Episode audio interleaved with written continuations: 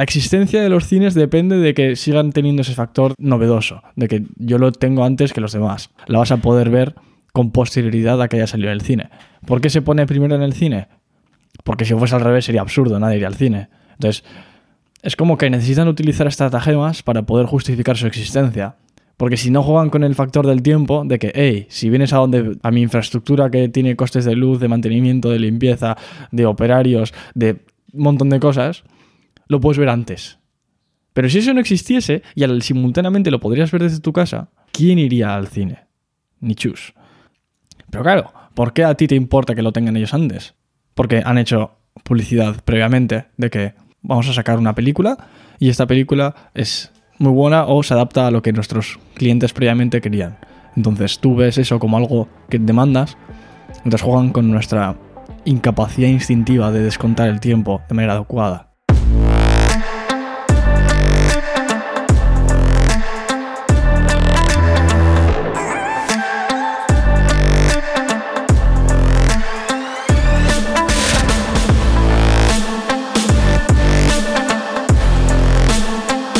¿Consideras rentable ir al cine? Pues creo que ir al cine, lo que nos gusta de ir al cine es la experiencia que te aporta. No tanto el ver la película, porque tenemos más alternativas para ver la película. Lo que nos atrae de ir al cine es pues que hay más gente que en principio tiene unos gustos similares a los tuyos o evitar comerte spoilers. Y hoy en día también hay que decir que em, cada mm, entrada de cine es muy cara.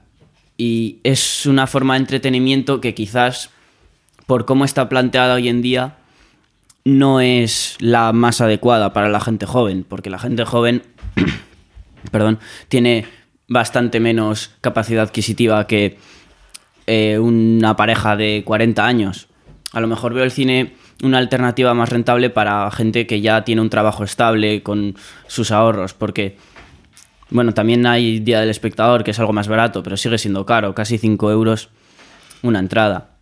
Entonces considero que ir al cine, si te gusta la experiencia de ir, es rentable. Si quieres ir al cine para ver una película determinada, sí que lo considero rentable, pero si sin más vas a ir porque hay una peli que sin más dices, bueno, pues a lo mejor puede estar interesante, tal.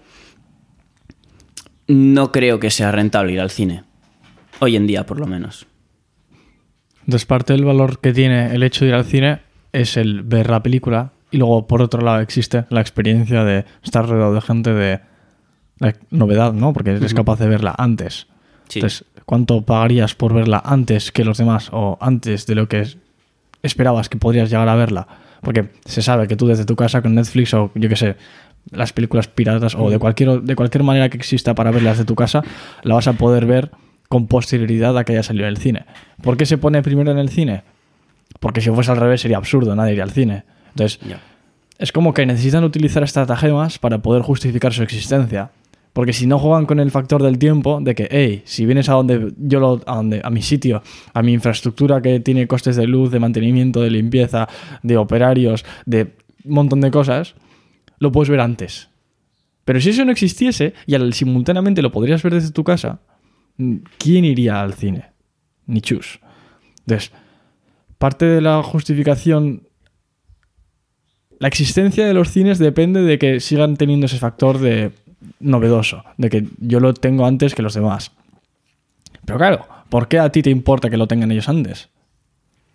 Porque han hecho publicidad previamente de que vamos a tener una. Vamos a sacar una película y esta película es muy buena o se adapta a lo que nuestros clientes previamente querían. Entonces tú ves eso como algo que demandas, entonces juegan con nuestra incapacidad instintiva de descontar el tiempo de, de manera adecuada.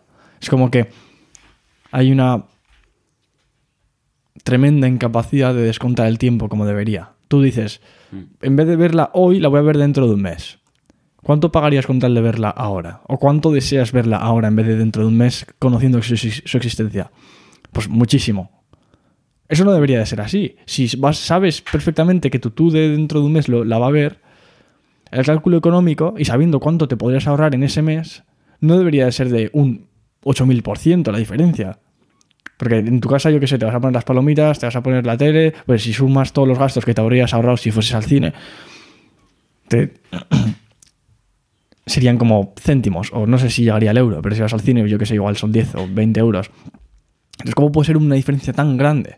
Pues esa diferencia grande, la única manera. Yo siempre que veo cosas tan bestias que digo, joder, no tiene sentido desde, desde un punto de vista, poniéndome en modo homo economicus,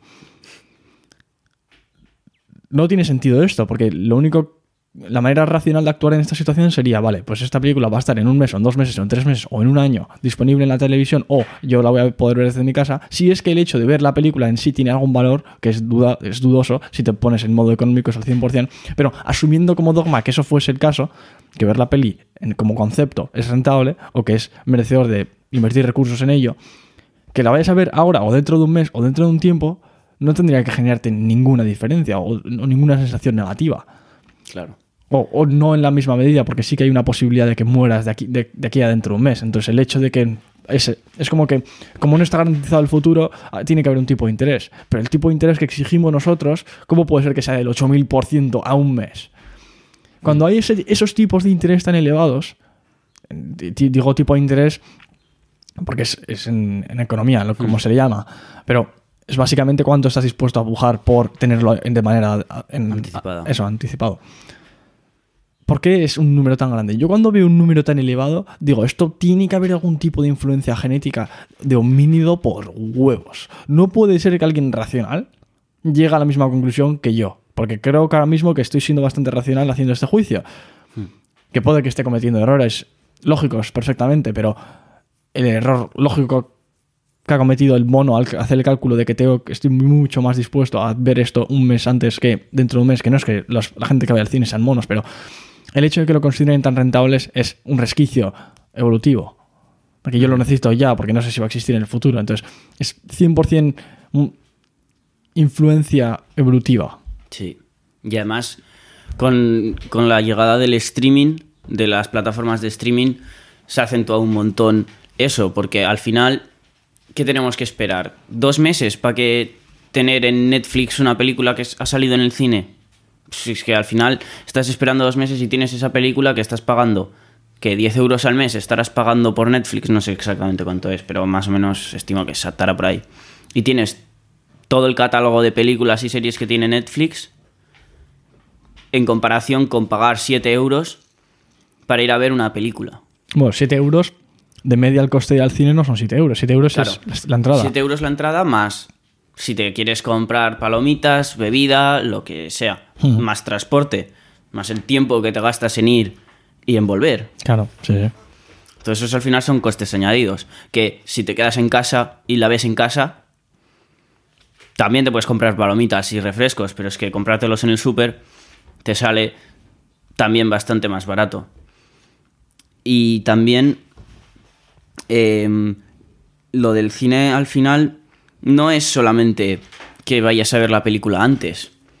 La experiencia extra que te aporta es sentir como la pertenencia a un grupo. Que tú estás en el cine con más gente viendo una película porque os gusta. O sea, estás presuponiendo que la gente con la que estás en el cine, aunque no vayas a interactuar con ella, está por motivos similares a los tuyos. Te sientes como aceptado. Claro, hay, hay una pertenencia al grupo, ¿no? Entonces, evolutivamente hemos llegado a la conclusión de que si, si, formas parte del grupo numeroso, es muy difícil que estés equivocado. Es, es, muy difícil que el grupo gordo de 100 personas vaya a colisionar contra un muro y a fallecer. en, en, en, términos metafóricos, no literal. Hmm. Me refiero a, pues yo que sé, ir a donde una manada de pumas y que acaben siendo acribillados o cualquier, cualquier cosa podría ocurrir pero claro, ¿cómo va a desarrollar la evolución un mecanismo de defensa frente a la muerte de un grupo numeroso? No, no se ha dado. Se ha dado frente a números, frente a gente pequeña. Bueno, frente a números de. frente a grupos pequeños, perdona. Porque tú cuando te quedas solo en un grupo, el sentimiento de exclusión y enorme malestar psicológico proviene precisamente porque si eso no se hubiese tenido, el incentivo a, seguir formando parte del grupo no hubiese existido en la misma medida. Entonces se ha demostrado que, el que, que se ha sobrevivido haciendo eso. Entonces ahora cuando no, en vez de estar en tu casa viendo el cine, quieres ir al, al cine a ver la peli,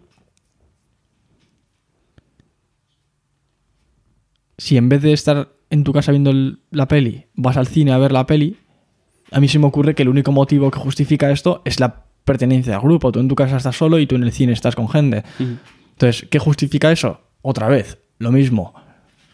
Resquicios evolutivos, que no tienen sentido ahora mismo, porque no están, están mal adaptados a nuestro entorno actual.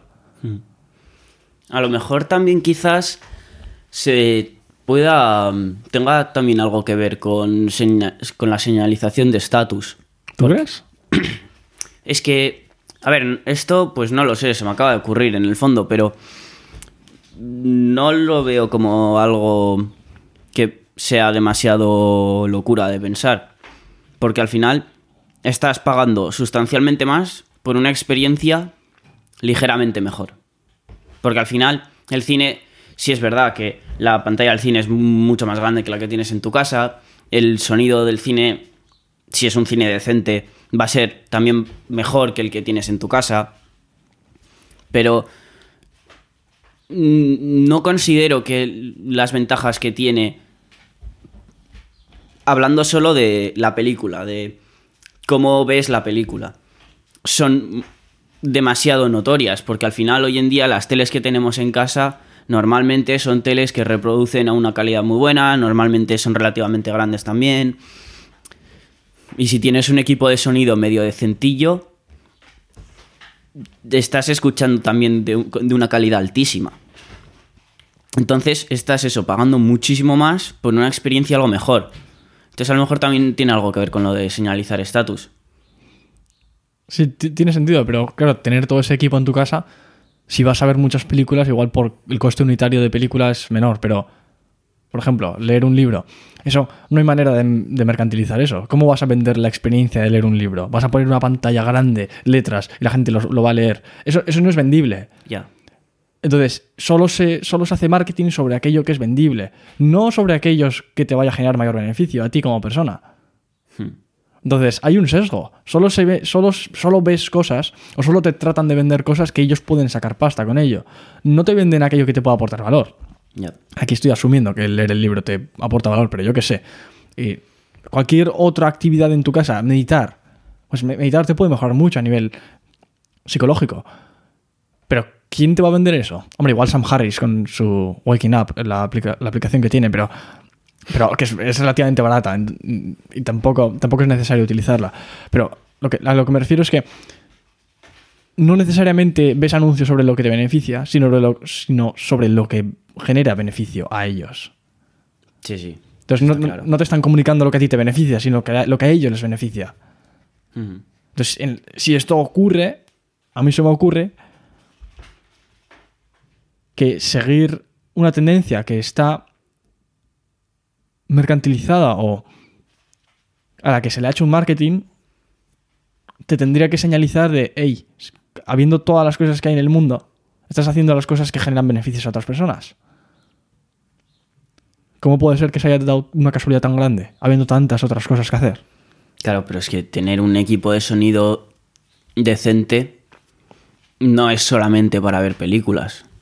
O sea, le puedes dar un montón de usos a ese equipo de sonido. Si quieres aprender a tocar un instrumento, lo conectas ahí. Bueno, para aprender justo no, pero cuando ya sabes tocar, lo conectas ahí y puedes escuchar lo que tocas. Puedes, en plan, yo qué sé, tío, enseñarle a tu hijo o a tu padre lo que tocas. Em, puedes comprarte álbumes y escucharlos. Claro, al final estos son cosas pues que a mí me gustan, porque todo el mundo de la música me flipa. Pero un equipo de sonido decente te sirve para mucho más que para ver películas. Entonces ya estás justificando su existencia con más cosas que te benefician. Es como que lo único que la única manera que tienes de aportarme valor no es con ver las películas con mayor calidad, sino con ya hay otras cosas que lo justifican. Vale, sí, puede ser, pero aún así, la, la inversión. o sea, yo qué sé, digamos que vas a utilizar ese, ese equipo de sonido por 2.000 horas, 5.000 horas. Es que, es que me da igual el número en específico. Digamos el número arbitrario- arbitrariamente grande que sea, es que me es igual. Divides entre el- la hora que vas a ver la peli y te sale un precio. Es mucho menor que ir a ver la peli, estoy de acuerdo, pero has tenido que ser capaz de dividirlo entre todas esas miles de horas o todas esas horas que lo vas a utilizar hipotéticamente, como para rentabilizar esa hora. Entonces dependes de una infraestructura. Bueno, una infraestructura no, como una serie, como un denominador entre el que dividirlo grande, como para que justifique la rentabilidad de verlo en ese momento. Y si no lo vas a tener, como por ejemplo sería en mi caso, también me pones un equipo de sonido ultra pepino, pues igual escucho algo de música y tal, pero no lo conseguiría rentabilizar como para que la hora sea menor a lo que, yo qué sé, lo que fuese que justificaría eso versus la alternativa. Entonces, Tienes, es, que, es que hay muchos factores. Aquí no se puede hacer un análisis binario de esto es rentable o no es rentable. Es como que depende de otros factores, que esos factores también dependen de otros factores y de tus gustos dependerían. Entonces, la, yo creo que el, el cine al final o los espectáculos están muy alineados con lo que es el arte, ¿no? Tienen mucho que ver con el arte. Entonces, el arte como tal que es, ¿cómo se define el arte? Pues aquello que genera, dando la, defi- la definición más amplia posible, a mí se me ocurre que podríamos decir que es aquello que genera una, una experiencia positiva, una experiencia subjetiva positiva en, la- en aquel que experimenta eso. No tiene por qué ser positiva. Pero ¿cómo va a ser negativa? El arte, como tal, ¿Cómo no va a poder, cómo no vas a considerar bello un, un cuadro? ¿Para qué? Para estar dispuesto a pujar por él. A ver, claro, si estás dispuesto a pujar por él, bueno, a ver, puedes eh, también pujar por él porque piensas que en el futuro va a tener más valor, pero sí, si pujas por él en sí, entiendo que es porque te parece bello, pero el arte como tal no te tiene que, por qué parecer bella. Y al final eso es muy subjetivo, o sea, lo que para mí no es un arte que no me gusta, haya otro que sí le gusta. Claro, pero aquí tendremos que definir lo que es belleza. Claro, es es muy que jodido. no- yo no considero que todo el arte sea bello. Bueno, bello no, pero porque no, no somos capaces de definirlo, sino. Bueno, igual tu, tu definición de belleza sería distinta a la mía, pero sin meternos en cuestiones de belleza. Únicamente la sensación positiva, subjetiva que vas a experimentar. Eso tiene que existir como para que estés dispuesto a pujar por algo. O sea, Sí, sí, sí. En si vas a pujar por ello, sí. O si vas a pagar por ello, sí. Pero ¿cómo, Bueno, ¿cómo no pagarías por ello? Si no estás pagando con dinero, estás pagando con tiempo. Entonces, algo, de alguna manera tienes que estar pagando. Bueno, y cuando pagas con dinero también pagas con tiempo. Pero decir, por ejemplo, tú puedes ir a ver una película o una exposición y puedes salir diciendo vaya puta mierda de exposición o vaya puta mierda de película. pero porque ha sido una mala inversión. Hmm. Pero la expectativa no, era distinta. Vale, sí, eso es otra cosa. Sí, sí, sí. En eso estoy de acuerdo contigo. Que la expectativa, cuando vas a ver cualquier forma de arte, sí que esperas que te guste.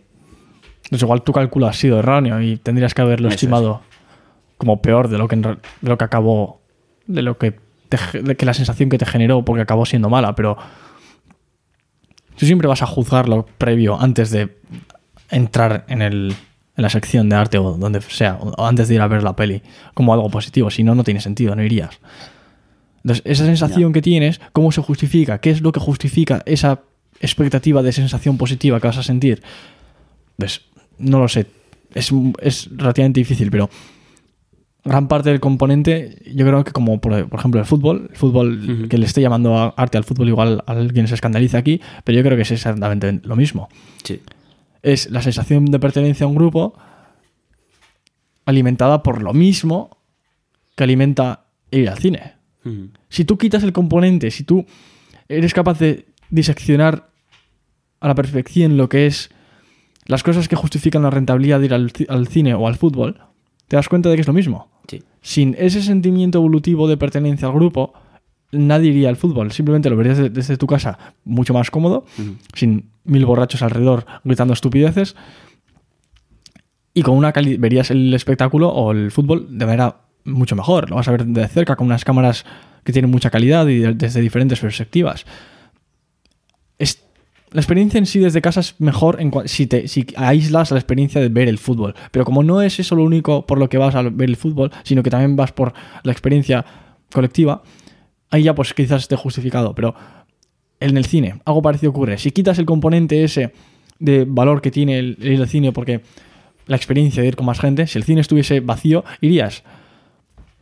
Hombre, pues habría gente que argumente que sí, porque el, ir solo tiene más valor aún que ir con gente, pero el coste unitario de que de esa entrada tendría que ser de 400 euros. Entonces no tendría sentido, esa industria no existiría. Sí, y al final, con todas las formas de arte, es lo mismo. Al final, o sea, la justificación es la misma, porque es que me da igual que sea, o sea, ir a un concierto, ir al cine, ir a un estadio de fútbol, ir al circo. Puedes ver alternativas o lo mismo, pero en casa. O sea, tienes plataformas de streaming, tienes eh, plataformas como YouTube, en las que si tú buscas, yo qué sé, un circense muy bueno en YouTube, seguramente lo vayas a encontrar tan bueno como el del circo al que vas a ir a ver en persona, o incluso mejor. Sí, pro- probablemente bastante mejor. Y lo tienes en casa, no te tienes que mover, no estás gastando recursos. Estás gastando, ¿qué? Pues internet. Un poco, bastante menos recursos. Eso es, bastante menos, no estás gastando nada de recursos, pero eso. Y al final, lo que justifica ir a ver los espectáculos o el arte, o incluso exposiciones de arte en un museo, o sea, al final es lo mismo, es el sentimiento de pertenencia que te da el estar con más gente ahí. Hmm. Y luego también está lo que has comentado antes de la señalización del estatus, ¿no? Lo que, la, lo que la cola del pavo real señaliza es que he sido capaz de sobrevivir a pesar de tener esta cola tan pesada y de haber dedicado tantos recursos a construirla. Fíjate qué buen proveedor de recursos tengo que ser o de cuántos recursos tengo que disponer como para poder permitirme este lujo. Al final, al final es, una es un lujo, es muy llamativo, los depredadores van a ir a por ti, pesa mucho y no, no tiene ningún sentido evolutivo. ¿Por qué? Porque no es únicamente la selección natural lo que existe, es, también está la selección sexual. Entonces, el, esto sería el equivalente a al que se gasta muchísimo dinero en un Rolex o en, en algo que señaliza estatus. Estás tratando, estás perjudicando tu selección natural para mejorar tu selección sexual. Es como que te perjudicas a nivel individual para mejorar tus posibilidades de pasar a la siguiente generación, de que tus genes pasen a la siguiente generación o de ser aceptado en tu entorno social por, yo qué sé, porque se considera como valioso la gente. Yo no estaría tan seguro de que sea por el, em, por el entorno sexual tanto, yo diría que es más por la aceptación social que te da. Ah, vale, vale, sí, sí, claro. El tener un Rolex, el tener incluso un iPhone. Pero en última instancia, a tus genes les da igual que seas aceptado socialmente. Bueno, no si eso si depende de tu su- supervivencia de ello. Pero tus genes lo que quieren es sobrevivir. ¿Cómo se sobrevive? O bien tú maximizando tus posibilidades de sobrevivir, o bien dejando descendencia. Entonces, gran parte de todas las cosas que hacen los humanos están dictadas por lo que maximiza las posibilidades de procrear. Sí, sí, sí, sí, sin duda. Entonces, ¿qué sería de nosotros sin eso? Pues eh, todo sería muy Muy distinto. diferente, sí, sí, sí, sin duda. y ver el calibre de lo que nos influye eso, aunque no se admita, porque sigue existiendo la, resquicio evolutivo, bueno, que no es un resquicio, es, es mucha parte de lo que genera nuestros sentimientos, pero la influencia evolutiva que hay del, del deseo de generar la, la mejor percepción posible en el sexo opuesto es tan gordo que si no fuese por eso, nadie saldría de farra. Si no fuese Sí. por eso, no se iría al cine. Es que, es que habría muchísimas cosas que sean distintas. Igual nosotros, al ser una especie más compleja, eso no se da en la misma medida. Porque también hay otros factores, como la aceptación social, para que tú como individuo sobrevivas. Pero en el pavo real no creo que tengan estructuras sociales muy complejas que requieran de hacer unos ritos como para ser aceptado en, en la sociedad, sino que simplemente es buscas a la pava y le tratas de dejar lo más loca posible con tu cola súper espectacular y muy colorida y ya está, ya tienes, ya has dejado descendencia. Entonces tus genes te están influenciando. Entonces, eh, es que somos. so- so- si fuésemos capaces de ver el calibre de la influencia que tienen nuestros genes sobre nosotros y qué poca decisión tenemos sobre nuestras acciones, yo creo que eso llevaría a mucha más humildad y a decir, hostia, pues igual todo lo que he hecho en el pasado no ha sido influenciado por mí en sí, sino por mis genes. Claro, habría que definir qué es tú y qué son lo, y, Ya. y sobre qué partes tiene influencia los genes, que tampoco soy capaz de definir como precisamente en qué partes tiene influencia y en qué no, porque no conozco el genoma ni, ni la interacción entre los genes. Nadie lo hace actualmente, pero si se supiese la relación que tiene cada uno de los genomas de, las partes del genoma en nuestra actitud, yo creo que eso llevaría muchísima más humildad y decir, pues igual no soy yo el que está tomando estas decisiones. Sí, sí, sin ningún tipo de duda. Al final, es que hacemos una gran parte de las cosas que hacemos lo justificamos como diciendo, sí, hago esto por esto, tal, tal y tal, pero es que al final son excusas, es que al final... En última instancia lo que se busca es estatus y señalización de Sí. estatus, vamos. Y Habría- todos, o sea, no es que hay algunos, a lo mejor hay algunos que más que otros, pero... O sea, es que no puedes luchar contra eso, es que es una batalla que jamás vas a ganar. Así es como luchar contra la física. Eso es. No, estás construido. Cada parte de ti está construida por tus genes. ¿Cómo ibas a ser capaz tú de ir en contra de lo que te ha construido? Es que es Es imposible. que eso es, puedes tirar una pelota muy arriba, pero es que la gravedad la va a tirar para abajo al final. No, no se puede, eso es imposible. Había un capítulo muy gracioso, graciosísimo, de Futurama, en el que generaban unos, unas simulaciones de humano 100% realistas del género opuesto o, de la o del género que tú consideres atractivo con, el, con las características físicas que tú consideras como atractivas. Y le, le vendían esto como producto, de que vamos a simular lo que a ti te agrade a nivel de pareja. Mm. Y la parodia de ese capítulo era que la humanidad decaía y que nadie hacía más cosas, nadie, nadie seguía investigando, nadie iba a trabajar, nadie hacía nada, porque como ya habían conseguido la aceptación del género opuesto, ya nadie hacía nada, porque en última instancia el objetivo del humano era espeluznar al, al sexo opuesto. Entonces, una vez tienes ya eso garantizado, porque tienes al, robot que, que va a estar contigo siempre, la gente pasaba el resto de su existencia enrollándose con el robot y no hacían nada más en su existencia. Y todo el mundo cesaba en sus carreras profesionales, nadie hacía nada más, los supermercados se desabastecían, todo el mundo lo único que hacía era estar en sus casas enrollándose con el robot y la, la especie humana en esa parodia, pues no sé si se extinguía, pero sí que decaía muchísimo. Y es como que esto es narrado por, un, por una periodista de televisión y dice, pues la especie humana no fue capaz de sobrevivir a esto porque se ha demostrado que lo único que se buscaba en última instancia era dar, dar la mejor sensación posible al sexo opuesto. Y como, ya no, eh, como esto ya no era necesario, ya nadie hace nada. Pues es que no te digo que es 100% real, pero es muy real. Sí, pero sí. Es un tema muy interesante, ¿eh? O sea, ahí se podrían sacar cosas muy guays. Si haces como que es una inteligencia artificial, tal, o sea, ahí te puedes sacar muy buenos temas para una peli o incluso para una serie. Me parece interesante, la verdad.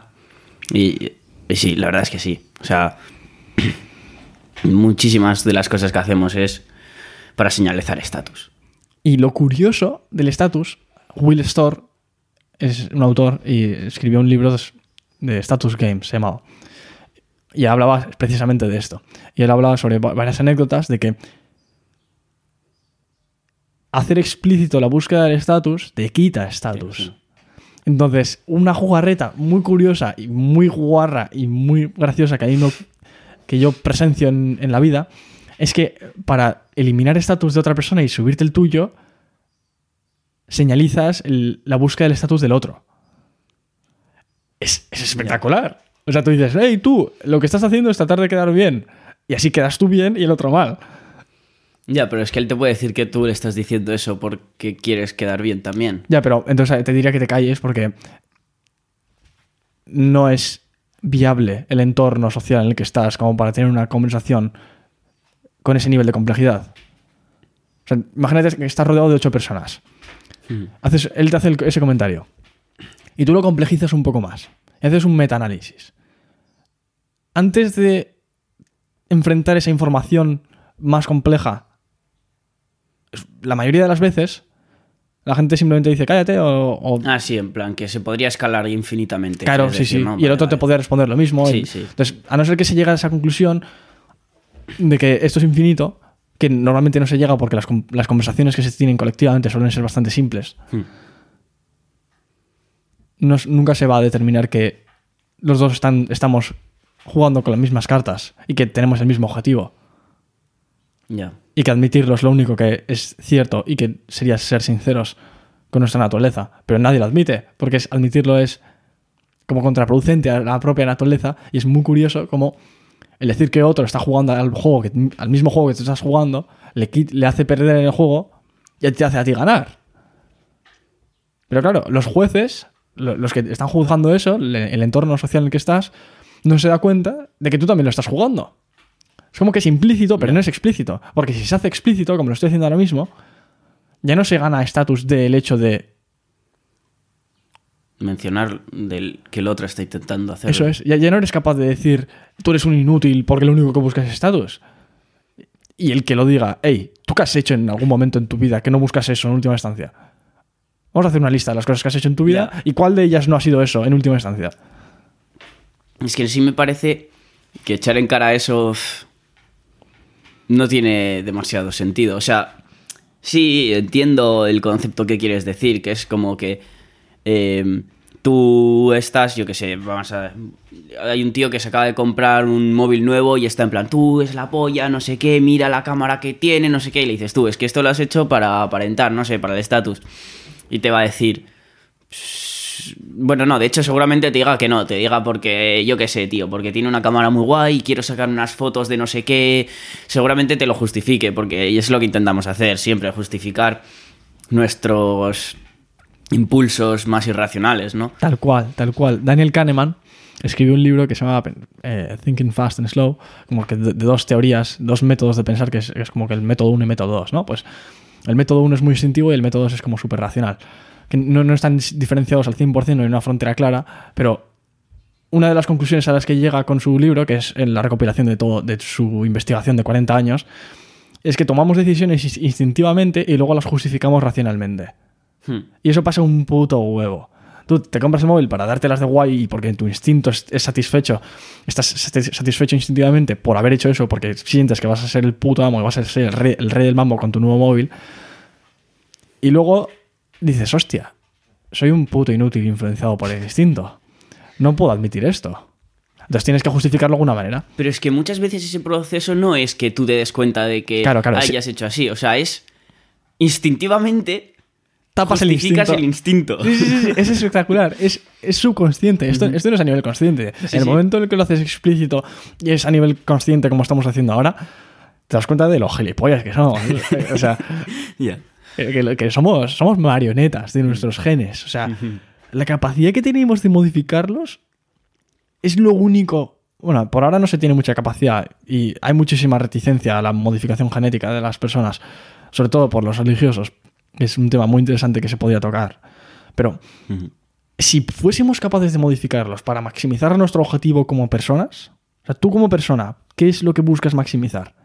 Vamos a hacer unos genes que maximicen eso y no, es, y no buscar la aceptación social ni ninguna otra cosa que la, el deseo de la grasa o del azúcar o de la sal. No tiene sentido. Pero evolutivamente sí que tiene sentido. Ahora no. Entonces, adaptar nuestra genética, modificándolas, modificándola nosotros a nuestro entorno actual, es lo que maximizaría nuestros objetivos. Pero no, seguimos siendo víctimas de nuestros genes. Y Max Tegmark escribió un libro que se llama Life 3.0, Vida 3.0, era, un libro sobre cómo el humano podía lidiar con una, con una inteligencia artificial, cómo, era, cómo iba a ser la coexistencia de la inteligencia artificial con el humano. Y básicamente el, punto principal del libro es que vida 1.0 es cuando, no, cuando toda la información es pasada genéticamente. Vida 2.0, que es lo que tenemos nosotros ahora, bueno, quizás 2.1 por, porque somos capaces también de somos medio cyborgs con tecnología, mm. alguien tenemos marcapasos y tal, pero 2.0 es cuando bastante parte o parte de la información que pasa de generación a generación no es genética, sino con memes. No memes de, coña, sino que las ideas pasan a la siguiente generación. Mm. Yo, no tengo ni puta idea. Yo, no he sido. No he sido yo el que ha inventado este idioma. Ya. no he sido yo el que ha inventado nada. Nada. Yo lo he pillado de otra gente y lo estoy utilizando. Entonces, ¿gracias a qué es eso? ¿Tú crees que eso los perros lo tienen? Los perros no tienen eso. El 100% de la información que tienen es heredada. Ellos, todas las actuaciones que toman ellos es por sus genes. Nosotros, gran parte de las actuaciones que, que tenemos es por parte de genes y parte memes, parte conocimiento cultural. Y el, el Life 3.0, la, la vida 3.0, empezaría cuando fuésemos capaces de modificar nuestros genes como para que el 100% de nosotros sea deliberadamente hecho por nosotros. No solamente los memes, la cultura, sino que también nuestra genética. Entonces, en el momento en el que modifiquemos eso y seamos capaces de adaptar a la perfección, según nuestros gustos, nuestra genética, y seamos capaces de eliminar estas ineficiencias genéticas para maximizar nuestro objetivo, el que sea que, sea, seremos una, una sociedad o una, una especie 3.0 a la que no creo que se llegue en el corto plazo, pero es una, una bonita idea que contemplar. Yo con lo de la modificación de genes no sé muy bien cómo posicionarme, porque si vamos a poner que quitamos cierto gen, es que me da igual cuál, eh, yo qué sé, el gusto por el azúcar. Es que no, no es un gen, es una interacción de miles de genes. Entonces, no- es que es, muy jodido. es que es un campo que en plan está tan lejos de lo que entiendo yo que es que me parece muy complejo hablar de esto, pero es como que si quitas parte de la genética es que yo creo que no se va a saber hasta mm, todo el extent, me sale, todo el, el campo que, va, que abarca ese gen, digamos. O sea, puedes intentar hacer algo para cambiar una cosa y a lo mejor cambias esa cosa y cambias otras cuatro cosas más. Ujú. Entonces me parece algo muy complejo y Claro, pero no te voy a decir poco ético, pero es que si tú vas a modificar los genes, no te puedes modificar los tuyos propios. O bueno, no sé, a lo mejor sí, es que no lo sé. Pero yo entiendo que lo tendrás que hacer con alguien, que no ha dado su consentimiento. eso es. Pero habría que definir qué es el consentimiento y qué es tú y qué es él. Es no, no somos capaces Ya. de hacer esa definición, entonces hasta que seamos capaces de definirlo... Bueno, pero independientemente de la definición, estoy de acuerdo, no, no ha dado su consentimiento. Pero lo que tú estabas haciendo referencia es a una modificación puntual de una cosa para hacer la prueba de error para ver qué funciona y qué no. Pero, ¿qué no es eso? O sea, la selección natural es eso. Joder, ya, tío, pero... es ¿Qué que- pasa? Que como es intención mía, como, he te- como ha habido intencionalidad de un humano, es inmoral. Como no es una evolución ciega, es moral. Es, es inmoral, perdona. Y la evolución ciega, la generación arbitraria de modificaciones, en la gran mayoría banales, es moral. Eso es moral. O sea, yo entiendo lo que estás diciendo y... O sea, no me estoy oponiendo, estoy diciendo que no sabría en dónde posicionarme. Vale, pero yo, yo te digo, yo frente a tu, a tu escepticismo digo, lo que existe, que es la selección natural, ¿acaso eso es moral? Como para juzgar lo mío como inmoral, si es que fuésemos a juzgarlo como inmoral. No, pero es que tampoco es inmoral, es lo que es. Y es que no... Bueno, yo, yo podría decir eso es una vez hecho. Yo una vez hecho la modificación genética, he generado un hijo, te- tengo un hijo con 250 de coeficiente intelectual. Eso ya es. Sí, sí, eso ya es, pero es que no sé... Es, que ahí, buah, no sé, es que a mí con... Es que yo de pequeño me vi las de Jurassic Park y dicen, no juegues a ser Dios porque, porque no lo eres. Y si algo va puede salir mal, va a salir mal. Y es como que se me ha quedado muy medio en la cabeza y no sé. No, no me gusta ese, ese rollo de modificar cosas, no sé. Que sí que sí tiene sentido, porque si vamos a modificar algo que ha sido generado durante miles de millones de años, bueno, no miles de millones, pero decenas de, mi- de millones de años, ¿vamos a ser nosotros ahora los listos que vamos a ser capaces de llegar a una conclusión, a una versión de eso mejor? Cuando millones de años de, de selección natural han llevado a algo que funciona. Hombre, a ver, pero también creo que, por ejemplo, problemas como la obesidad sí que están causados por nuestros genes, porque Sí. no están eh, alineados con las capacidades que tenemos para vivir hoy en día, por lo menos en Occidente. Y todo, o sea, tú, tú vas a un pasillo de, de productos de belleza. Todo es lidiar con ineficiencias genéticas. Todo. Ya, sí, sí. Prótesis. ¿Por qué las prótesis tendrían que existir? Si podemos tener directamente las mejores articulaciones, los mejores dientes, las- la mejor capacidad física posible. Y si los genes fuesen óptimos, tendríamos un cuerpo diseñado a la perfección, con unos dientes que se van renovando cada X tiempo, con con unas articulaciones que son renovables, como los. Había, había un animal que, le- que le cortas un brazo y le sale otro. ¿Sabes? Mm. No, no me acuerdo Las exactamente. lagartijas. Sí, eso es con la cola, pero Con la no. cola, bueno. Pero sí, había, un- había uno en específico, creo que era de agua. Las estrellas de mar también. Sí, puede ser. E- Ese era uno de los que lo hacen, está pensando en otro, pero no me acuerdo exactamente cuál era el nombre. Pues, ¿eso por qué no ocurre en los humanos? Porque es muy costoso generar un brazo, tiene mu- muchos requerimientos de energía y de materiales. Pero esos requerimientos somos capaces de suplirlos ahora mismo, no antes. Ahora sí, ahora sobradamente. Ya. Yo soy capaz de pagar lo que es el equivalente en material de mi brazo 10 veces al día, si, es si fuese necesario. ¿Por qué? Porque eso son 4 kilos o 5 de carne, eso, eso es una mierda, no, no es... En términos económicos eso es poquísimo. Ya. Entonces, en el momento en el que se elimine esa restricción genética que se tiene, vamos a ser capaces de hacer cosas espectaculares y muchísima de la industria desaparecería. Porque no es necesario las lentes, los- las gafas. ¿Por qué son necesarias? Porque somos estúpidos. por- bueno, no, no estúpidos nosotros, sino que Claro. nuestros genes son defectuosos. Entonces, hay muchas ineficiencias que no tendrían por qué existir. Hombre, ahí también puedes decir que estamos alargando la vida de la gente prácticamente artificialmente. Sí, sí, exacto. O sea, eh, hace 200 años la gente vivía menos que ahora, De media. de media. Pero eso, es- eso es una falacia. O sea, la esperanza de vida, definida como cuántos años se espera que vas a vivir cuando en el momento en el que naces, aumenta muchísimo. Pero las personas que llegaban a los 40, un porcentaje elevadísimo de esas personas llegaba a lo que ahora consideramos como edades avanzadas. En plan, físicamente, que era como ahora tener 70. Sí, sí, 70 a lo de- mejor no, pero... Eso es, que los de 70 entonces aparentaban como los de 70 ahora. O no en la misma. No, no al 100%, obviamente. Los estaban... de 40 entonces aparentan los de 70 ahora, ¿no? No, no, no, no. Yo, yo lo que me refiero es que los, que los que llegaban a los 40 antes, porque gran parte de la mortalidad ocurría antes, en, la- en las Sí. etapas juveniles, por... por- Eran vistos como son vistos ahora los de 70. No, no, no, no, no. Yo, yo lo que me refiero es que una vez llegas a los 40 y has pasado el filtro de, lo- de la juventud, que es el momento en el que más muertes hay, Hmm. las posibilidades tuyas de llegar a los 70 eran elevadísimas. A pesar de que la esperanza de vida en ese momento fuese de 40, ¿sabes? Ah. O sea que la, el deterioro genético que tenemos por los... Hay, hay un concepto en biología que es que la genética, las células, según se van modificando, la genética no se contiene en la- de la en- con la misma perfección. Sí, van perdiendo calidad. Eso es. Entonces, eso es lo que, eso es lo que se sospecha que genera la- el envejecimiento. Entonces, el ritmo al que los... Creo que son te- los telomeros. Sí. al ritmo al que eso se, eso se deteriora, no, no se ha modificado en los últimos 10.000 años. Entonces, lo que sí que se ha modificado es nuestro entorno, lo cómodo que es, o las posibilidades, la, mortalidad infantil, eso sí que lo hemos reducido.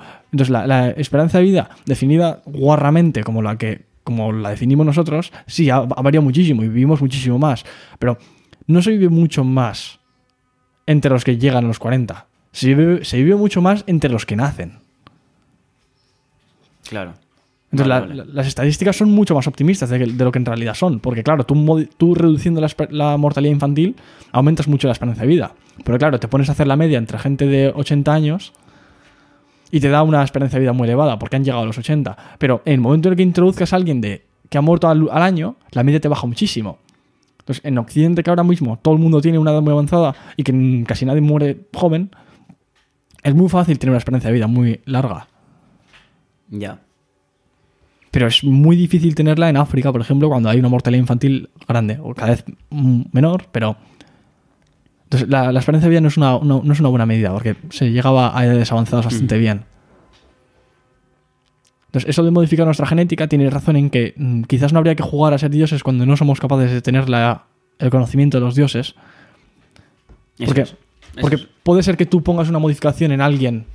Imagínate que tú haces una modificación en mí para que, para que mi estructura ósea sea mucho más densa, que sea imposible eliminar, que sea muy difícil generar una, una fractura en el hueso, que sea mucho más difícil que lo que era antes, una capacidad muscular mucho más elevada, yo qué sé, adaptada a nuestra situación actual. Y tú dices, joder, esto es- a- aparentemente es perfecto esto. Así que tú ves eso como algo maravilloso, pero tú no tienes ni idea cuál es la interacción de esos genes con otros genes. Entonces, en el momento en el que juntes a dos personas modificadas de esta manera, ¿cómo sabes tú que eso no va a llevar a alguien disfuncional, que es infértil? No tienes ni idea. ¿Y si no es cuando esos dos interactúen, sino cuando interactúen ese con otro y a la quinta generación se generará eso? Pues hay una posibilidad de que eso se dé. Es baja, pero se puede dar. También es verdad que las posibilidades de que esto se dé son muy bajas, pero al existir estamos exponiéndonos a una posibilidad de un acontecimiento catastrófico. Entonces, habría maneras de hacer una copia de seguridad, ¿no? Eh, tú secuencias el genoma humano actual, que se ha demostrado mediante la selección natural que funciona y que lleva descendencia fértil, lo guardas y con máquinas que son capaces de generar la secuencia en, en plan impresora 3D, Sí. pues imprime la secuencia humana. Se, pues se guarda a, a modo de copia de seguridad y se empieza a experimentar con humanos modificándoles genéticamente para adaptarles a nuestro entorno actual. Y si la cagamos de alguna manera catastróficamente, es muy difícil que la conciencia humana súbitamente desaparezca porque por una modificación genética. Es como que igual nos damos cuenta que el porcentaje de personas infértiles aumenta muchísimo. Es como que el cambio no puede ser súbito, sería progresivo. En caso de que se fuese catastrófico. Cuando no se ve a primera, a primera vista. Entonces, ese cambio progresivo pues, sería capaz, seríamos capaces de ir poniendo partes del genoma humano que se sabe que es seguro. Sí, sí, sí. A ver, es verdad que si se llega a ese punto de control sobre la genética, sí que se puede hacer y sí que se pueden hacer como checkpoints, digamos, en plan de esto es lo que tenemos actualmente, que sabemos que va bien. Vamos a probar con tal, tal, tal y vemos si con esto funciona mejor, tal, y con esto a lo mejor funciona mejor, pues guardamos este también. Pero nos guardamos siempre, digamos, el principal. Pues sí, se podría hacer, pero es que me parece. Pues eso, controvertido. Porque es que. ¿Y no es, y no es más controvertido aún evitar el progreso en esa ciencia? O, o sea, si, o sea, si hay alguien que quiere estudiar eso y se lo prohíbes, sí. Pero. Es que no, es que, es que, es que no lo sé. Es que esto requiere de, de act- interactuar con... ¿Cómo se llama? Gametos, no. La, Embriones. los embriones. Es, es necesario interactuar, destruir embriones humanos para poder continuar el progreso en este- con esta ciencia. Mira, en, por ejemplo, em, claro, con el aborto literalmente matan al embrión, ¿no? Cuando abortas. Bueno, eso sí, eso es. Eso es. Bueno, no sé si hay alguna manera de la gente que esté embarazada y que quiera dejar de estarlo, si se puede en plan hacer algo con ese embrión para en plan salvarlo para que se pueda estudiar, porque en ese caso, por ejemplo, me seguiría pareciendo Inmoral, pero no tanto. no sé hasta qué punto justificable, porque estás experimentando sobre alguien que va a ser una persona No, te- tenía capacidad de llegar a ser una persona.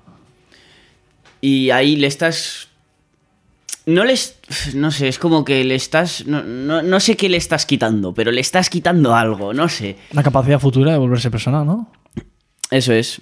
Sí, pero bueno, aunque se supone que si lo que quieren hacer es modificar el código genético para que termine siendo una persona con, yo que sé, más masa muscular, en principio sí que se va a desarrollar, ¿no?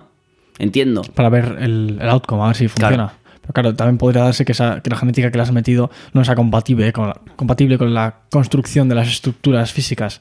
Eh, Porque gran parte de la genética es eso. ¿Por qué tienes carne donde tienes carne y hueso donde tienes hueso, articulación donde hay articulación, ojos donde hay ojos? O sea, eso es mucha información. Hmm. Y las estructuras internas de la distribución de las, de las vísceras es muy compleja. Ya. Y está hecho a la perfección. No ha sido aleatorio. Para nada. Entonces, lo que no es aleatorio significa que ha habido algo dirigiéndolo, que es la genética. Entonces, es complejo. Pero no, no, eso, lo, de, lo de los embriones que fueran a ser abortados no sería una solución, porque es necesario modificar el embrión antes de que sea generado. Entonces, ¿cómo vas a ¿Y cómo coño haces eso? modificas la, la célula, el esperma y el óvulo. Y luego los juntas. O también creo que también podría llegar a ser, a ser modificado el, el nuevo genoma del, del embrión en sí. Pero O sea, eh, básicamente sería necesario tomarlo para la modificación genética que estás diciendo, literalmente habría que tener como eh, fábricas de, de, de- de embriones. Sí, sí.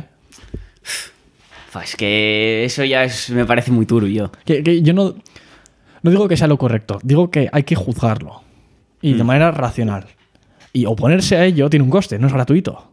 Si nos oponemos a esto, estamos evitando muchísimo progreso en muchísimas partes de nuestra vida. La mejora en la visión, la calidad cardiovascular. Hay muchísimas cosas que estamos diciendo que no a cambio de tener una supuesta moralidad en algo. Entonces, esa moralidad que estamos generando por ese lado, ¿de verdad es suficientemente relevante como para justificar esto? Esa es mi pregunta. Yo no tengo respuesta, sí que me inclino hacia el lado de no, de decir, oye, pues vamos a experimentar.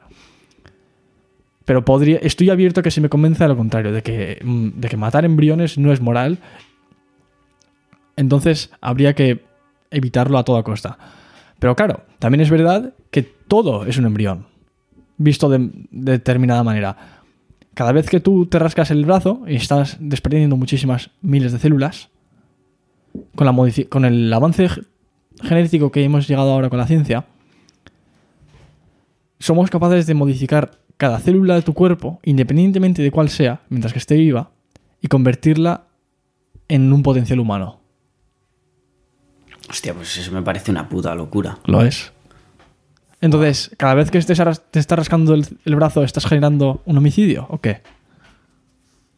Ya. El dilema este al final creo que es, lo, que es el mismo que, que el que hicieron los nazis eh, con las- la experimentación humana que hicieron, que supuso unos avances en medicina increíbles. Hmm. Y que, hombre, hoy en día yo entiendo que la mayoría de gente estará de acuerdo con que esos avances es beneficial usarlos. Sí. Que a lo mejor el hecho de que se hiciese no es correcto, Pero ya que están, pero como ya está hecho, se usan. se usa. Entonces, pensándolo fríamente, a lo mejor hoy en día no estaría bien hacerlo, lo de la experimentación genética, pero en el caso de que se haga, dentro de 100 años se va a utilizar ese conocimiento, Ya. Es, es como que. porque va a ser beneficioso, beneficioso Cioso. para la... A priori, antes de que ocurra, podemos oponernos a ello porque lo consideramos como no rentable. Pero una vez ya ha ocurrido, la manera más ética de actuar es utilizando los recursos que tienes de la mejor manera Mm. posible, como constantemente. Esa es la única manera ética de actuar. Entonces, si, cu- si cuentas con una inmoralidad pasada que llevó a un conocimiento, no utilizarlo es inmoral, porque ya se ha generado todo el coste moral. Entonces, igual el hecho de utilizarlo legitima la acción, entonces en el futuro se llegaría a dar más, pero sin que eso fuese el caso, lo moral en ese caso sería utilizar el conocimiento para mejorar lo máximo posible la vida de las personas que están vivas ahora. Porque decir que no, lo único que va a hacer es que la gente iba peor. No vas a generar nada, ningún beneficio Ya. ignorando esa información o quemándola. Entonces, sabiendo que cada una de las, cada una de las células de tu cuerpo es un potencial humano, ¿de qué manera se diferencia eso de un de, de la unión entre un esperma y un óvulo? ¿Cómo se diferencia eso de que ahora mismo seamos capaces con tecnología de generar que un cada vez que te rascas el brazo estés mat- generando la muerte de millones de potenciales humanos? Fua, es que... ¿Qué pasa? ¿Que como somos nosotros los que hacemos eso, ya no es inmoral? ¿Cómo es necesario que yo haga algo que se maten todas esas células? No es inmoral. Pero como no es necesario que yo haga nada en la inseminación de- del, óvulo, ahí ya no hay ningún... es una inmoralidad enorme. Claro, pero es que la cosa es que la inseminación del óvulo esa puedes no hacerla. Y no hacerla a lo mejor implica también un... em, no un decrecimiento en la calidad de vida, pero una no mejoría. Que también se puede considerar como un decrecimiento, no, una bajada o... Sí, sí, un, una- un empeoramiento. Un empeora- eso, un empeoramiento en la calidad de vida, ¿no? Pero Pero eso en términos morales es equivalente.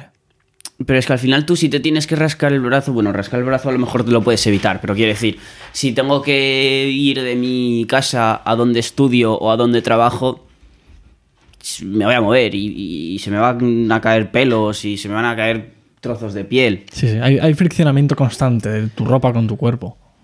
Y eso al final no lo puedo evitar.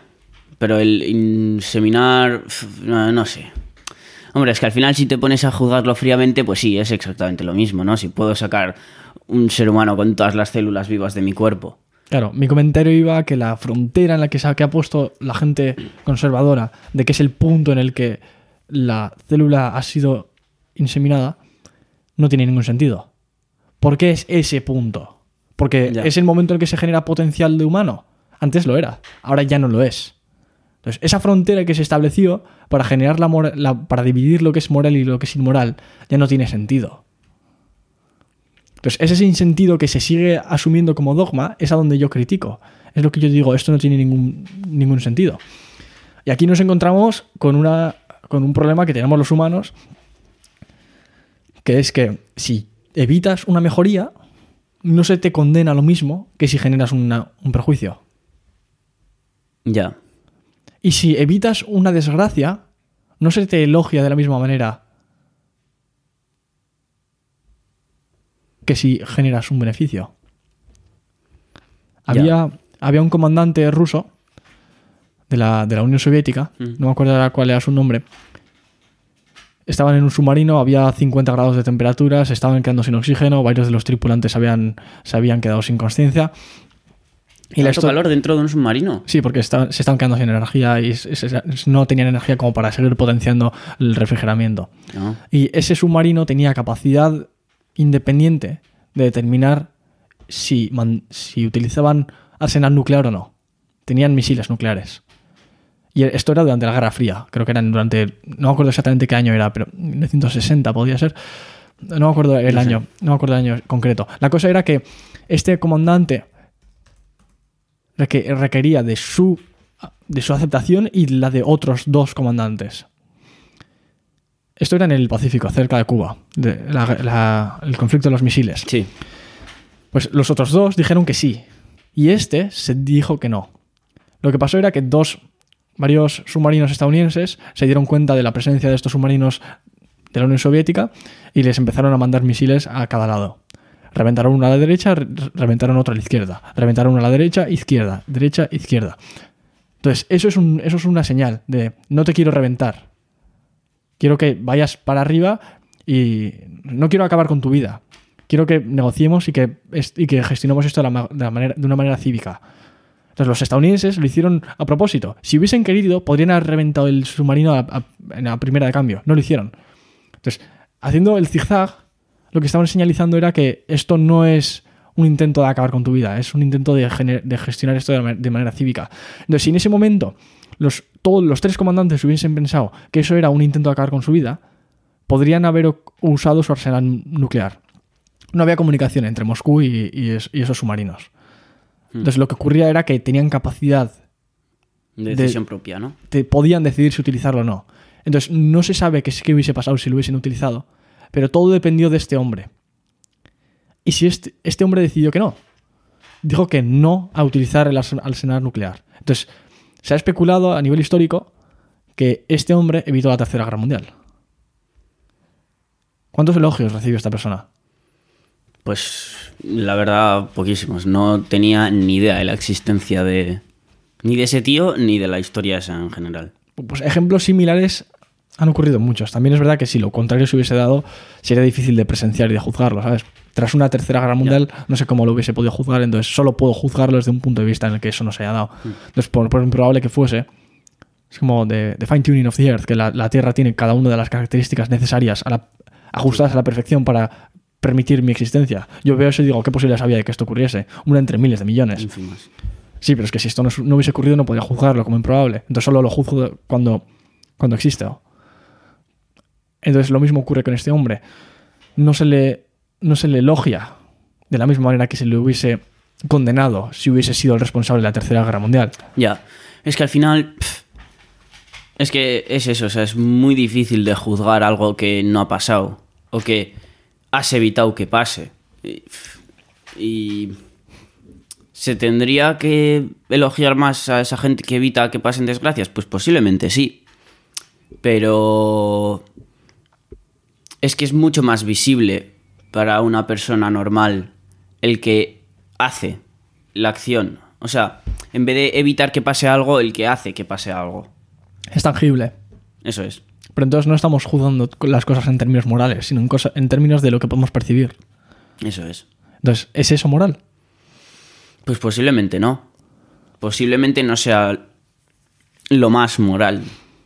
Pero es que al final ¿Qué alternativa hay? Es que eso es, o sea, si te pones a juzgar cosas que podrían haber pasado, no terminas. Porque si te pones a pensar todo lo que podría haber pasado que no ha pasado, es que tienes ahí... Infinito. Ah, eso es. Claro, sí, sí es verdad que el mundo se podría haber acabado de infinitas maneras, pero esto es similar al, al pensamiento de si es esto una simulación o no. Hmm. El método científico no puede llegar a la conclusión con esto. O sea, eso no es ciencia. No no digo que no sea cierto o no. No es ciencia. No, no- no es. No está dictado. No se puede gestionar con el método científico. ¿Por qué? Porque no hay manera de hacer prueba y error y determinar si la tesis es correcta. Hay una observación y la observación no se puede determinar si es correcta o falsa. Entonces, como no hay una manera de comprobar la veracidad de tu observación, no es ciencia. Puede ser que sea una simulación o puede que no lo sea. Yo no estoy diciendo, yo no me estoy posicionando. Yo lo que estoy diciendo es que eso no es ciencia. Entonces, de la misma manera, como no se puede saber si eso es cierto o no, que si hubiese llegado a dar la tercera guerra mundial, si este hombre hubiese dicho que sí, tampoco es ciencia. No podemos volver a. No podemos replicar la circunstancia. Como- entonces, como no se puede replicar, las cosas que no están en el dominio de la ciencia no son gestionables por nosotros. No podemos utilizar nuestro intelecto para mejorarlo. Está y está condenado a, a quedarse ahí. A no ser que, ahora, yo qué sé, po- pongamos que eh, empujando las esquinas, empujando las paredes de la simulación, llegásemos a ver ceros y unos debajo de en algún sitio. Pues quizás de esa- habría alguna manera de manera científica de demostrar la existencia de la simulación, pero se me ocurre que los que lo simulan, en caso de que se demuestre la simulación, rebobinarían y eliminarían ese, ese acontecimiento para que no se diese. Entonces no tendría ningún sentido que esto, esto, este, esto que estoy diciendo de que la ciencia quizás en un futuro podría llegar a demostrar que esto es una simulación, no tiene ningún sentido. Entonces, esas cosas que no entran dentro del dominio de la ciencia, como las cosas intangibles, quizás no sean morales. Pero, pero ¿cómo vas a hacerlo si no? Es que eso es, es que no tienes nada como para juzgarlo, no tienes una vara de medir que dices, bueno, si ha pasado esto, pues esto ha sido bueno porque ha conllevado tal, tal y tal. ¿Y cuál es el estándar que utilizas? Es que eso es, o sea, es que no sabes a lo que conllevaría. Que puedes intuir que, que no se tiren bombas nucleares a sitios Mm. es bueno. Pero ¿en, ba- en base a qué? Me refería al estándar a, a que, qué consideras valioso y qué es moral y qué es inmoral. O sea, el estándar moral último, ¿cuál es? La felicidad humana. ¿Por qué? O sea, en, en última instancia, Ya. No, no es 100% riguroso nuestras sí, sí, percepciones de moralidad. Las perce- la moralidad que tenemos también es influenciada por nuestra, nuestra genética. Sí, sí, y además eh, considero que es relativo, hasta- o sea, subjetivo hasta cierto punto, que no es completamente objetivo. Que lo que consideras tú moral no es lo mismo que lo que considero yo moral. En, en no- 99% sí. Que sí, que tiene unas, una- unas bases que sí que es lo mismo. No causar sufrimiento a los demás es moral, pero Pero no, me refiero a relativo entre. Lo que, tú estás diciendo es relativo entre personas, por supuesto. Eso es lo que dice el relativismo moral. Pero es relativo entre. apa- Aparte de la especie humana. Tú, algo que no sea humano, que pu- puedes concebir lo que es eso. Y dirás, ¿por qué valoraría esto? No tiene ningún sentido. No tiene, no tiene sentido que valoremos estas cosas que consideramos como morales. Si en última instancia vamos a maximizar otra cosa, que era lo que, buscas, que lo, lo que buscábamos. Entonces, gran parte de lo que consideramos como bien o mal viene de nuestra predisposición genética a considerar las cosas como deseables o no. Ah, sí. Y como tú y yo compartimos el 99,999 no sé cuántos nueves Hmm. de la- nuestra genética, que mis juicios morales estén tan influenciados por mi genética, me hace pensar que eso no es moral en sí. Eso es simplemente lo que es. Entonces, gran parte de los comités éticos no están describiendo lo que es moral, sino lo que es. Tus predisposiciones genéticas te llevan a pensar que esto es lo bueno. Sí, pero en realidad, ¿qué sería, aparte de la predisposición genética, un estándar moral correcto? Ya, es que al final. Es que no puedes separar lo que es cómo piensa una persona, la persona, que bueno, que habría que definir lo que es la persona y tal, que sí, pero bueno. ¿Cómo piensa una persona la persona y su predisposición genética? Es que al final va todo junto. Y la moralidad de una persona se basa en su genética y como la genética de todos los seres humanos es prácticamente igual, Sí, sí. nuestra moralidad se basa en lo mismo. O sea, tenemos las mismas bases, todos. Y puede que no sea objetivamente lo más ético o lo más moral. Pero es eso, es lo que es. O sea, es lo que... O sea, es que no se puede cambiar eso.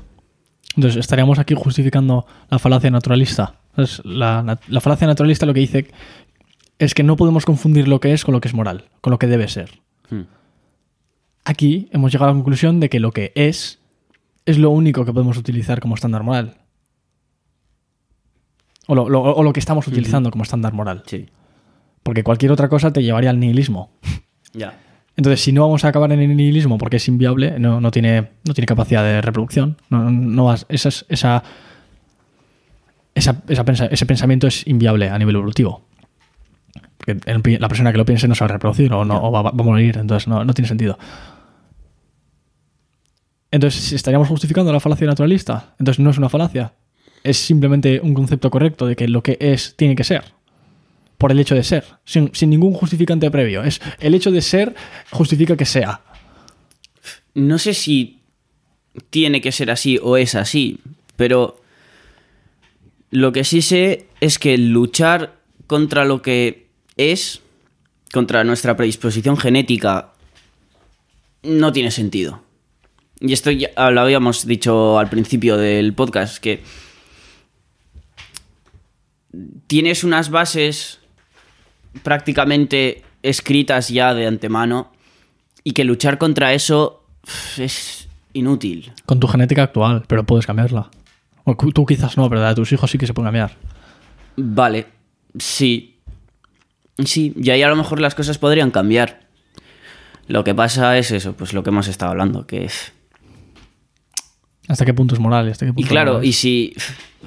Es que es una movida que lo flipas en, en el fondo, ¿eh? Porque claro, si cambias la predisposición genética, como es como nuestra moralidad está basada en esa predisposición genética, es posible que la moralidad y también cambie. Hmm. Entonces, es una movida que lo flipas. Sí, sí, sí, sí, sí. Me acaba de explotar la cabeza. Entonces te darías cuenta de que quizás lo único correcto a nivel moral es nihilismo moral. El nihilismo al final es. En última instancia. Relativismo moral llevado al, ex- al extremo. Que todo, Sí. todo tiene su valor en su sitio o que nada tiene. o sea, decir que todo tiene valor es como decir que nada Que tiene nada valor. tiene valor, sí. Porque hace falta el, la luz tiene, la luz es luz porque hay oscuridad. Entonces si no hay si todo es luz no hay luz. Ya. No, no, no está iluminado. Entonces luego ocu- algo parecido ocurre aquí. Si todo es relativo, si todo es vali- valioso en su en su en su aspecto, nada es valioso. Entonces llevado al extremo el relativismo moral es lo mismo que el nihilismo. Pues sí. En el fondo sí. Es como el yin y el yang, ¿no? Mm. Entonces, sin nuestra predisposición a generar estándar moral, a generar el estándar moral que tenemos ahora mismo, no habría ningún estándar moral que sería el correcto. ¿Por qué te decantarías por uno y no, no por otro? Pudiendo, pudiéndolo modificar. Ya, es que si lo puedes modificar, es que ahí entran en juego tantísimos factores. Bueno, tampoco son tantos, pero es que.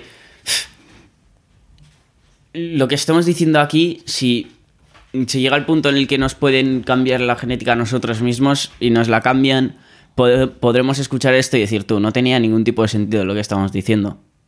Sí, Bueno, teniendo en cuenta con lo que disponemos. disponían, sí, Claro, ¿tú, tú conoces cuál es mi estructura cerebral. Claro. El kilo y pico de materia gris que tengo, que es una mierda. Y los escasos recursos intelectuales que he tenido en mi entorno como para poder es- desarrollar los- las ideas que tengo yo en comparación con los que se podrían llegar a disponer en el futuro. Y te das cuenta de que mis conclusiones ahora mismo no son implausibles. Es- Es simplemente a lo que pude llegar. eso es. Entonces, ¿cómo vas a juzgar algo previo como absolutamente estúpido? ¿Qué es la estupidez? si no es la conclusión de una circunstancia. Entonces no, no hay estupidez como tal, es simplemente el resultado de una situación, que puede ser menos brillante que, las, que el resultado de una situación más próspera, por supuesto. Pero si a alguien le llamas estúpido, le estás llamando estúpido porque es el resultado de su entorno, pero no es el resultado de su libre albedrío. Entonces aquí ya entraríamos en... En el libre albedrío. Y si existe. Si existe. Que es un tema que también podemos hacer un podcast bastante interesante. Entonces, volviendo al tema principal, que hemos hablado de una tangente muy densa, como es la genética, Joder. Sí, sí, sí. el valor añadido que creo que tienen este, los, los, los acontecimientos públicos, en gran medida influenciados por nuestra genética, como, como hemos hablado, se ha demostrado que por el mercado que no existe, o que existe en menor medida como que lo que se esperaba. Porque antes, co- con, la- con el decrecimiento del coste de la visualización de los contenidos desde tu casa, gran parte de la demanda se ha movido hacia verlo en streaming desde tu casa. Y también hay que tener muy en cuenta que el confinamiento ha hecho que las plataformas de streaming hagan un boom increíble, que la inversión en ese tipo de plataformas ha subido un montón, porque la gente tenía que quedarse en casa.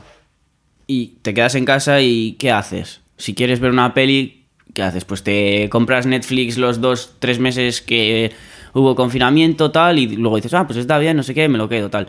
Pues se ve que, que en ese momento fue un lecho de mercado muy top y se invirtió mucho. Entonces ahora las plataformas de streaming están muy en una posición muy buena.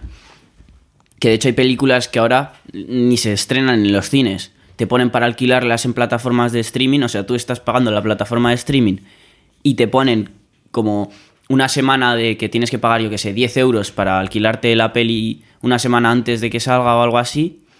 Y la gente la paga. Claro, porque se le presupone a la plataforma como capaz de generar contenido de calidad, como ya ha hecho en el pasado. Eso es. Entonces, la inversión que está haciendo Netflix en contenido nuevo, propio, es enorme. Sí. Creo que ronda los miles de millones. Entonces, sabiendo que es una cantidad tan absurdamente grande y que eso es solamente la respuesta a lo que el mercado demanda, te das cuenta de que en realidad el valor de la visualización de ese contenido está en el contenido en sí y no en la experiencia de ir al cine. En gran parte sí. Entonces, esas personas que juzgan su sector como espectacularmente valioso, como todo el mundo lo hace, Sí. o sea, da igual qué sector. Si un sector se lleva una hostia, los de ese sector van a decir, hey, nuestro sector es estratégico, requerimos de la continuidad de nuestro sector para, para, que, la pros- para, la, para que la prosperidad humana siga continuando. Entonces, le pega una patada al mercado y le dicen, hey, gobierno, tú que consigues recursos coactivamente, dámelos a mí, porque así se mantiene la prosperidad humana. Y el mercado dicta que yo no continúe, pero ir en contra de lo que dicta el mercado es positivo en esta circunstancia. ¿Por qué? Porque mi sector es estratégico. ¿Quién no ha dicho eso cuando, cuando su mercado iba- estaba a punto de desaparecer? O sea, a todo el, todo el mundo Sí, diría sí, eso. sí. Entonces, eh, ¿el Estado qué está haciendo? ¿De seguro frente al cambio? Da igual lo que pase, da igual la tendencia del mercado que varíe. Todo lo que, lo que es ahora la economía, la distribución exacta, este pensamiento llevado al extremo, lle- llevaría a que la distribución exacta del PIB español ahora mismo es lo correcto. Mm, Entonces, que no varíe. Que los porcentajes exactos que se dedican a cada una de las partes, partidas de la economía española, sea lo que vaya a ser en el futuro. Si el 5% del PIB se dedica a cine, que no, creo que es bastante menos, que el 5% siga dedicándose al PIB en el 2080. Y no, lo peor es, no es que ese 5% se siga dedicando en el 2080, es que de ese 5% te van a ir pidiendo que lo subas. Ah, bueno, claro. Y todo el mundo va a querer que suba. Claro. entonces, eso es- aparte de que ya es insostenible de por sí, porque el mercado dic- dicta otra cosa, encima que vas a querer que aumente. Entonces eso ya es una completa... mm, Es, es- es majara eso. Sí, sí, sí. No tiene ningún sentido. Entonces, ¿cómo se ha llegado a la conclusión de que el, PIB, de que el 5% del PIB tiene que, ser dedicar, tiene que ser dedicado a cine? Mediante la fluctuación del mercado previa. Entonces, ¿Por qué, ¿Por qué 5? Porque antes era 4, y porque antes era 6, y porque antes era 3. ¿Por qué no vamos a poner lo que era en el primer momento de la existencia de la vida en el universo? Ahí no había PIB, ahí no había ni, ni un puto euro de producción de valor. Entonces, ¿cuál es el punto en el que determinas, este es el punto en el que a partir de ahora todo tiene que ser así? ¿En la transición a la democracia española? ¿Y por qué la transición de democracia española es algo relevante a nivel mundial? ¿Que ¿Los otros países tienen que utilizar ese estándar? Igual, ¿qué, qué tienen que utilizar? ¿Su transición a, la ¿Por qué democracia? no antes? Eso es, ¿por qué Antes no de la dictadura. Eso es. Porque, porque, bueno, se asume que la dictadura es in- inmoral, que, que, en que claro, por supuesto que Sí. lo es. Pero ¿por qué es moral la democracia? Ya. Pues es no, no puedes establecer una frontera. Entonces, las personas que establecen esas fronteras y dicen, aquí, aquí es lo correcto, qué casualidad. Las personas que establecen fronteras les beneficia a ellos. Nunca vas a encontrar una persona que diga, vamos a poner aquí una frontera. Lo que pasa de aquí ahora, de aquí en adelante, tiene que ser igual que lo que pasa en este momento. Oye, qué casualidad que lo que pasaba en ese momento, tú estabas de puta madre en ese momento. Ya. ¿Por qué no pones el punto en el que tu, en, en el que tu sector era completamente marginado? Entonces te das cuenta de que todo el mundo lo- solo es oíble o solo es visible lo que beneficia a los demás. Volvemos al mismo sesgo desde otro punto de vista. Hmm. Solo se mercantiliza, solo se vende, solo se publicita lo que les beneficia a los que lo están haciendo. Ya. Entonces, eh, nada se hace por el hecho de que no te beneficie o porque se considere que es beneficioso para la humanidad en sí. El altruismo no existe. Hmm. Buscas perpetuamente tu beneficio. Ya. Sí, sí, sí. Entonces, es una mezcla de inexistencia del altruismo con predisposiciones genéticas. Que las predisposiciones genéticas llevan a actuaciones que aparentemente son, son altruistas, como el gen egoísta te hace querer comportarte con tu grupo de manera supuestamente altruista que tú te perjudicas para beneficiar al, al colectivo. Pero eso no es que tú seas altruista, eso es que el gen es egoísta. Eso Tus es. genes están en tu, en tu comunidad y sobreviven, se maximizan las posibilidades de sobrevivir mediante la, una Cuando parte Hay alguien que se sacrifica. eso es. Entonces, ese altruismo tampoco es altruismo, sigue siendo egoísmo de alguien. ¿De quién? Del gen. Entonces, de- de- relati- relativamente se podría llegar a considerar que algo es altruista si, si eres suficientemente ignorante. Pero si te das cuenta de, de la, del- de la big picture, el- Sí. de la imagen completa, te das cuenta de que no hay altruismo, de que todo es Mm. beneficio propio. Entonces, la predisposición genética que tenemos por un lado hace que se den esas circunstancias y se ha demostrado que el mercado no dicta dicta que no se demande lo- el cine como se demandaba antes. Entonces los del cine ahora están diciendo queremos mejores, mejor, ma- mayores subvenciones o Ujú. queremos mejor trato. Pero si el mercado está dictando lo opuesto, ¿quién eres tú para oponerte al mercado? O sea, para oponerte a lo que dicta el mercado, tienes que tener los huevos muy gordos y tener una tesis muy dura. Yo no soy quien para hacerlo. Bueno, sí me considero quien en ciertas cosas porque soy capaz de, de tener una tesis, creo yo, sólida para ir en contra del mercado, como varios fallos de mercado que hemos llegado a, a- a hablar en este podcast.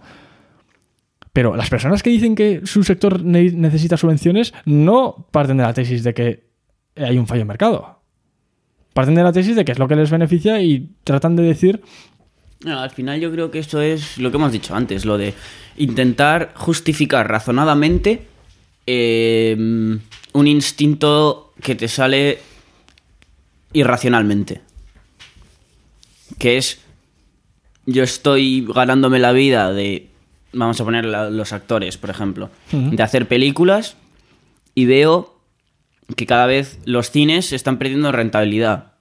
Por lo tanto, las productoras están invirtiendo menos en las películas que hago yo para ganarme la vida. "Mm, El gobierno tiene eh, ciertos...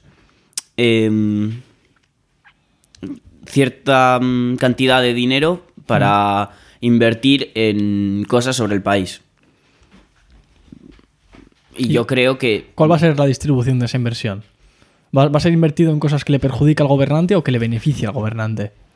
Hombre, pues, 100% que le beneficia. Lo que se trata de maximizar no es el beneficio social, sino el beneficio del gobernante. claro. La posibilidad de reelección. Entonces aquí ya entramos en que se hace lo que genere beneficio tangible y perjuicio intangible. Es una desgracia, es una tragedia de Ujú. los comunes. Sí. Y esta tesis, que es solidísima, aboga por la libertad de mercado. Entonces, si los del cine no son capaces de tumbar esta tesis, no deberían de ser capaces de exigir ningún tipo de subvención. Mm.